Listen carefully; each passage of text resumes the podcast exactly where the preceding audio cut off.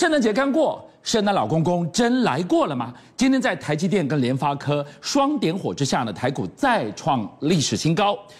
今天盘面上看去呢，整个半导体族群可以说股价齐扬。那明天紧接着要登场的是国际半导体展，让子弹继续飞多久？我们看到二零二二整个半导体呢形成了新三国时代，台积电面临了 Intel 紧追，也没在怕的。能不能继续带领台股冲关？台积有望再创奇迹吗？今天盘面上的另外一颗侧攻的引擎也已经出现了，能不能选对工具，让投资人攻守兼具呢？没错，实际上在圣诞节过后呢，我们可以证明说，真的有圣诞礼物来了。今天早上的这个台股啊，一度啊冲到一万八千零九十九点七点，一万八千一百点，已经再旺了。那当然了。尾盘因为有点获利回吐的时候，最后收盘在一八零四八点九，也是创了这个历史新高。盘中跟收盘都创了历史的这个新高。那今天呢，领军大盘上攻了。当然非常重要的就是除了联发科之外，当然就是台积电。台积电中盘中呢。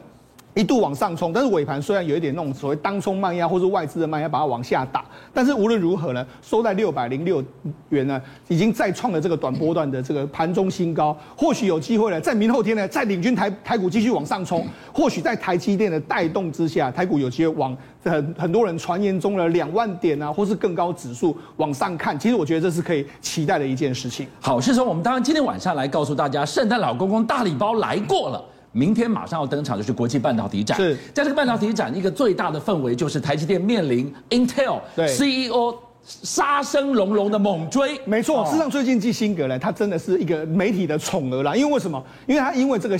禁用不用不要用这个新疆的相关的产品呢，惹怒了中国网友之后，他现在又惹怒了美国的网友。为什么？因为他后来事后道歉，事后道歉之后，哎，这个凯尔巴斯就是这个金融这个金融大鳄就说啊，你怎么那么没品啊？不过他虽然面临到中美两国的这个互相这个挞伐之下，但是伊波利金啊，他是爽快的 po 了一个火鸡餐的这个照片回应给大家。那为什么他会哎好像看起来有所本呢？主要原因就是说，哎，他最近呢已经准备好了相关的武器了，准备对台积电进行一个。反攻，那怎么进行反攻呢？它这个叫做核心微缩技术。这是什么技术？因为我们知道说，目前呢，这个三星在在七纳米的这个它的最新制程是七纳米，它今天已经来到五纳米啦，包括整个这个。这个处理器的这个运作运转效能都略略逊于台积电，他就说：“吼，我宽和啥样的这个这个法宝？第一个叫做互联密度提高了十倍。那什么叫互联密度提高十倍？我们知道过去晶片呢跟晶片之间结合是用所谓的锡块，那它的方法是用所谓金属块。金属块的话，哎，它的这个粘合会更更加好之外，它的整个效能可以提升十倍以上。所以他就说我的互联密度可以提升十倍。第二个是什么？我把那个电，因为我们知道说事实上每一个每一个晶片是有电晶体电。越做越小啊！对，他就说，我可以，我这个技术了，我可以把电晶体啊再缩小三十到五十帕左右，所以无形之中可以提高三十到五十帕的面积的这个使用率。那除了这个之外，因为我们知道，事实上这个整个半导体到。到了约莫是二纳米以下的时候，其实细的这个产品呢，你能够用这个，大家都形成一个怀疑。他就说：“哎、欸，我现在有一个新的这个二维的这个材料是硫化物的，未来可以用作二纳米以下的这个电子通道。所以你看，他从现阶段的产品一直准备到二纳米，他甚至还说二纳米，我二零四四年、二二零二四年要量产，比你台积电二零二五年要更快。所以他等于是说用三样技术在叫板台积电啊。好，我们投资朋友是买得到台积电，我们买不到 Intel 啊。是，所以台积电的技术先。行技术本位上，对。目前现阶段来说，台积电是摩力给你惊啊？为什么摩力惊呢？第一个，我们先就先先跟大家讲，因为它有个所谓三位一体的这个状况。第一个，它是每一个人所有的代工厂，所以你要包括说像 Intel、AMD 啦，或者什么什么 NVD 啊，什么全部都是下给台积电，所以它的客户是非常非常的广广泛的。第二个是什么呢？第二个是它的良率，我们就以五纳米为例，到目前为止，台积电的良率至少在八十趴以上。对，那同时间，三星目前在三十，在大概五十趴左右，这个良率差太多，那你更不用。讲 Intel 连现在连这个五纳米都还没看到，所以根本就不是雷达上面的一个光点。好，除了这个它是各家的这个代工厂，让良率又非常高之外，还有另外一个重点就是说它的营业管理真的相当好。我们以这个单季的盈利率，盈利率就是说我这个本业获得的这个钱来说的话，台积电约莫有三十到四十趴。对，就像你知道 Intel 多少？多少？Intel 是世界的这个半导体的龙头之眼，你了不起也是二十几趴而已啦。那你会不会越追越喘啊？当然很喘了，表示什么？么？表示我有资格跟你杀价竞争嘛。是。另外一个，包括说，如果你用三星来看的话，三星的了不起，有时候就是十几趴。嗯。所以你看，从这个营业利率来来看的话，你可以看到台积电的工这这个能力跟他们是有一段相当大的这个落差。是。然后呢，除了这个三位一体的优势之外，我觉得还要从另外一家公司看得出来，那个叫做 ASML。我们知道，事实上这一家荷兰的这个极紫外光机的这个公司里面，它目前为止，你只要从这个七纳米以下一直到五纳米、三纳米，越用越多啊。是。所以你只要问他说：“哎，请问现在谁的这个机子外光机这个最多？”你就可以判断说哪一家公司是最强的。好了，我们看。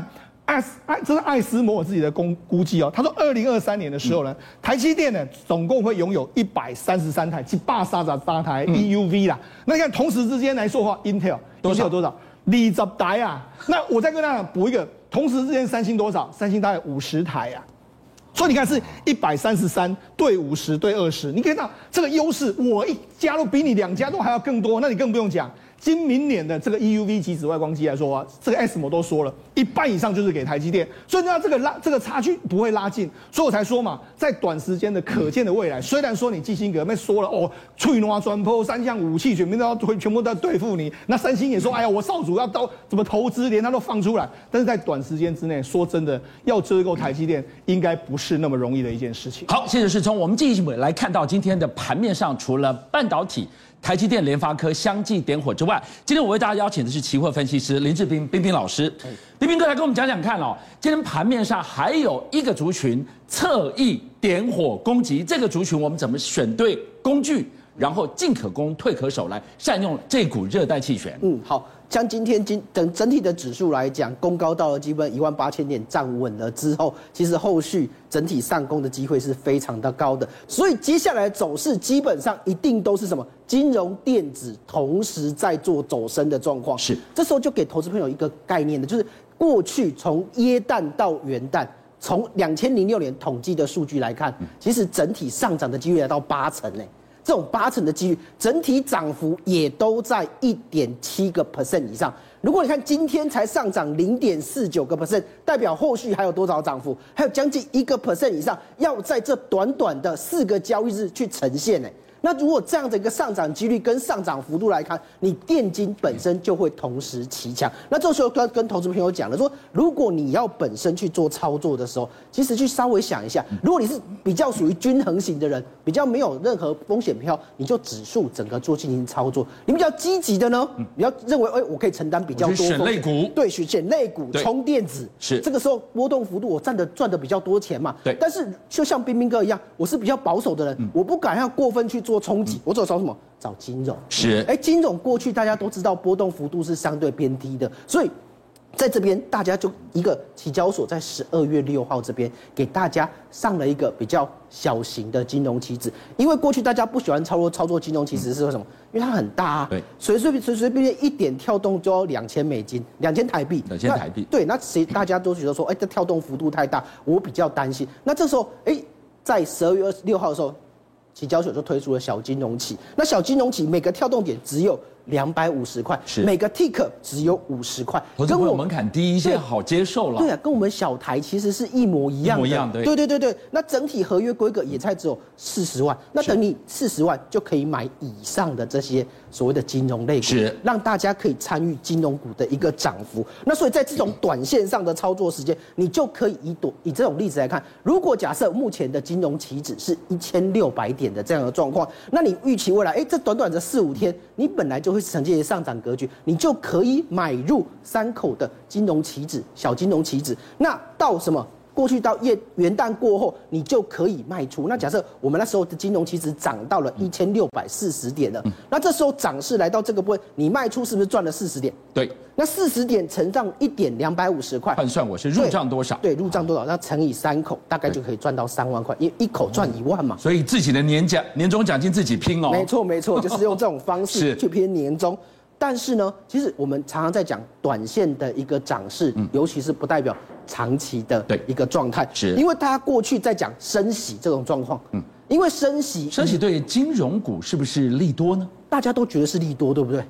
其实这是一件很奇怪的事情哦，因为大家都认为升息对于金融来讲获利是增加的，而且股票价格应该会呈现上涨，是。但是大家要讲一个本源，升息是谁升啊？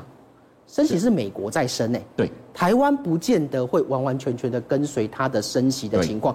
以我去统计，过去每次从一九九零年以来五次美国的升息情况，这升息当然有三 percent 到六 percent，有这种零点零点二五 percent 升到二 percent 的这种情况。那这几次我把它拿来统计，当然在美国股市的部分，不管是 S M P，嗯，或者是金融股成分更多的小道琼指数，是。它在升息前的两个月，对，其实都会呈现上涨的格局的，因为市场上有一种预期心理，就会觉得，哎，升息对美国来讲是相对有利，尤其对美国的金融类股更是涨势强势。那它怎么透过 FED 升息前一两个月去联动到台股的金融股呢？因为这个部分的话，联动要想两个效应，一种叫做所谓的资金抽取效应，对，因为。台湾是属于新兴新兴的金融市场，所以在这边，它会一开始会是金融资金抽取的效应大于大家对于升息的预期。哦，所以在这种，所以一开始先逆风，对，一开始会先逆风，所以你就看到在升息后的两个月内，对，哎，金融股是全面下跌的，反而是下跌的，对，因为。池子里的水 抽回美国了，抽回美国了，哦、所以这个时间点的升息效应会牵制，哎、嗯，抽资金让金融股回跌。是，所以在这种状况之下，大家预期什么时候开始升息？嗯、美国是不是三月有可能开始升息？对，目前的升息几率已经大概拉升到六成了。对，那六月是必然会进行升息的。那我现在操作金融股，我就如履薄冰哦。没有金融股短线，刚才讲我们是短，是你要把它分为短线跟长线。对。短线的部分会因为元旦效应而持续的上涨，但是在过年之后，嗯哼，大家就要提高警觉了。是，在金融类股反而就要比较保守，而不要只是单纯认为说，哎，新闻跟你讲说，哎，基本上升息的效应怎样？对，就是会产生金融股涨势的这种格局，而是要从升息之后，你算两个月。升息的时候开始做空方布局，而去空两个月的布局，因为你看金融类股全面下跌是跌了一百一十点，是一百一十点，平均跌幅是八个 percent 呢。哇！但是这个效应在后续一百八十天就没了，大概将近六三个月六个月就没了，它整个效应就会变成什么？比较淡了。对对，那这个比较淡的过程当中，你就可以依照这种方式来操作。所以现在就是攻守两个不同的面向，我们怎么选对工具，带我们来实战一下。啊，好，就是如果你假设在长线，你已经到过年这段时间了，过完年之后，你已经要准备做金融的升息预期的状态了。那金融升息预期，你可以等到那一天，等到 FED 跟你讲，哎，我们从明天开始升息。对。因为我们的统计是什么？从升息开始放空，对，所以升息的位置，你知道那个时间点确立，你隔天早上就干嘛？找金融类股，找我们的小型金融棋子，嗯，开始在这个市场上。放空下去，那这个放空的点位，你就可以在那个时间点去看嘛。那个时间点假设是一千六百点的这个位阶，你假设从这个之后往后算六十天，可能整个金融期指如预期开始往下跌，跌到了一千四百九十点的这种状况，一千四百九十点，你卖出了三口，你这个卖出三口是不是赚了一百一十点？对，这一百一十点你就可以用一千六百点减一四九零，你就赚了一口，大概是赚了大概。你把它算三口的状态，三口，你大概就赚了八万两千多钱。哦、是，就是用这种小小的一个一种很。我们统计上来讲，很明确的状态，对，可以来抓到空方的时间点。而且这件事情是求稳不求快。对，FED 明明白白告诉你，就是明天，对，你明天再进入这个交战守则，对都不嫌迟。对对对，没错，你不需要说，我还要去猜测什么时候要开始放空。对，那这个时间点，因为我知道放空的这个做法，大家比较不习惯，所以大家可以在那个时间点再开始进行操作。我觉得。好，那彬彬哥，其实我们回到今天的整个台股的盘面来讲。电子股先带头点火，对，没错。然后你今天提醒我们，金融股是一个侧翼攻击，短多多长要谨慎，对，没错，这样的一个。交换的一个交战守则，你可不可以告诉我们，电子股因为明天国际半导体其实也要开始登场了，怎么样在一个电子股跟电金之间取得一个最好的配比跟战略？嗯，如果以电金来做操作，明天是一个电金齐强的状态，是，所以你其实操作的部分可以两边同时布局，对，而反而不要做价差，你知道吗？因为电金齐强就是电子我做多。